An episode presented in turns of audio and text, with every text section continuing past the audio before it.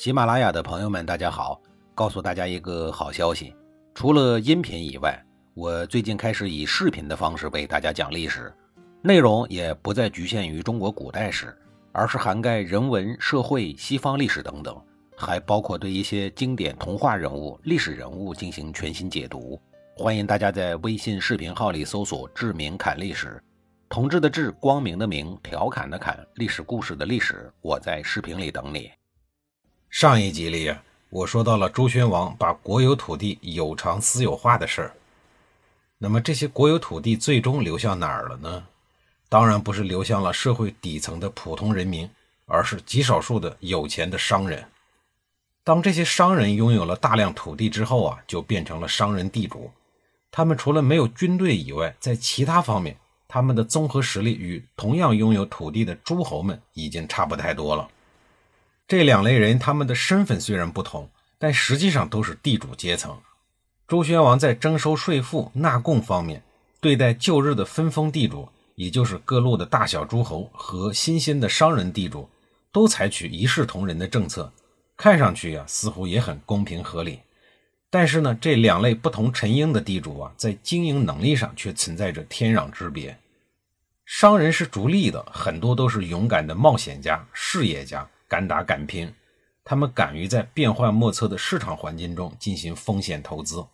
在商人看来呀，资本既然可以用来购买土地，资本自然也可以用来改良土地。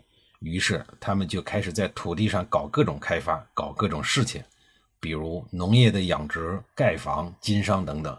这样一来，整片土地的附加值就会迅速的增加。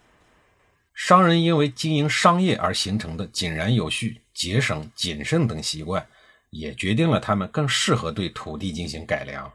因此，商人能够从土地中获利，也就是顺理成章的事儿了。而那些个分封的诸侯地主们，与商人地主相比，则差得太多了。这帮子靠世袭啃老祖宗基业的群体，他们严重缺乏商业意识。面对时刻变换的市场环境，他们往往很胆怯、畏缩不前。另一方面，这些诸侯地主的资本本身也很少，即使有啊，也不会像商人那样去做风险投资。即便他们偶然也会对土地进行改良，但改良土地的费用呢，大多数是来自于每年的收入的剩余，而不是用原始资本进行冒险投资。因此，周宣王不及千亩的改革之后，虽然诸侯地主与商人地主都能够从周王室承包土地，但是数十年过后。商人地主在经营能力上的优势，让他们闷声发了大财。他们的经济实力很快就超过了传统的诸侯地主。随着商人地主经济实力的不断增强，他们对周王室财政收入的贡献也就越来越大，因而，在周王室的政治地位也就水涨船高。借着周宣王不计千亩的改革春风，顺势诞生了一个商人家族，这就是著名的裘卫家族。他们家呀，正是在周宣王时期迅速的壮大了起来。以裘卫家族为代表的新兴商人地主阶层的形成，自然对传统分封地主的地位构成了威胁。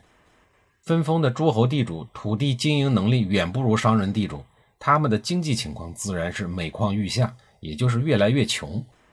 经济实力的下降，又进一步导致了他们政治地位的下降。如此一来呀。原本属于他们的许多的王室的官位，就都被商人地主们给抢走了。诸侯地主们在周王室呢，也就被逐渐的边缘化了，成为了被遗忘的一族。周宣王的不计千亩改革之后，在市场化经济竞争的大格局下，无论是婚姻关系还是亲戚关系，都没法让这帮分封地主们继续过坐享其成的安逸生活。周王室喜欢的是像裘卫家族这一类懂经营。会经营的社会精英分子，而不是那些个只会躺在祖宗业绩单上的睡大觉的分封旧地主。所以，分封地主们只能无奈地唱着“尔不我处，负我邦家”的哀歌，无限惆怅地离开了周王室。他们纷纷带领自己的子民回到了自己的父母之邦，或者是兄弟之邦。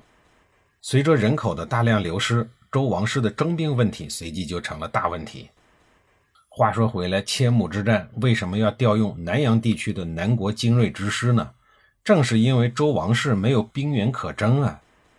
而南方远道而来的部队，因为极不适应北方的水土、气候、地理等各种因素，使得整个部队的战斗力十分孱弱，因而被常年在本地作战、占据天时地利的江戎人一举给消灭了。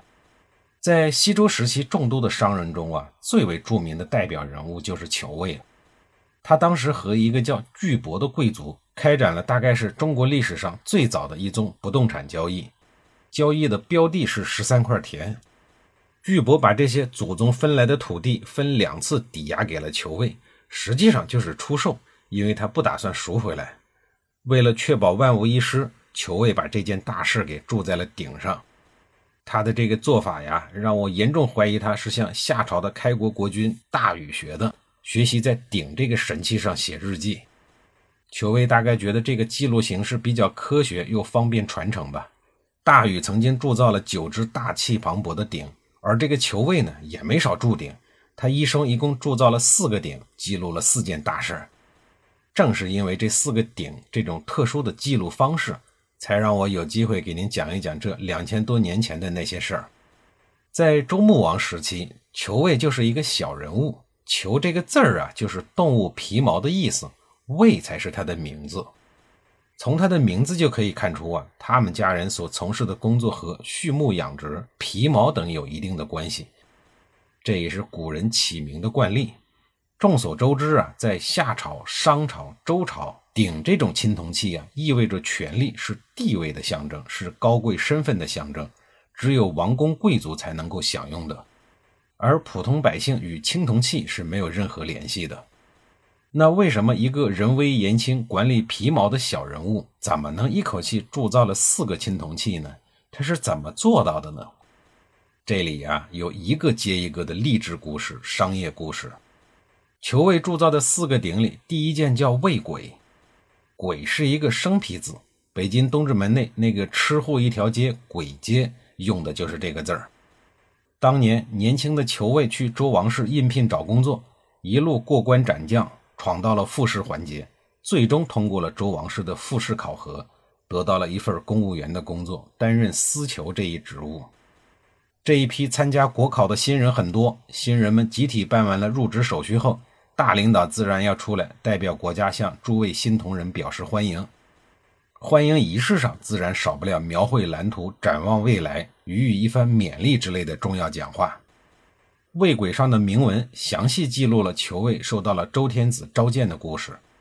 裘卫把这美好的一天啊，以铸鼎的方式予以纪念。从这一点可以看得出，裘卫崭露头角的日子即将到来。那么，裘卫铸造的第二个鼎，也就是记录他和巨伯交易的那十三块田。中国最早的一笔不动产交易，在交易的过程中究竟发生了哪些有趣的事儿呢？在下一集里啊，我再给您详细的讲述。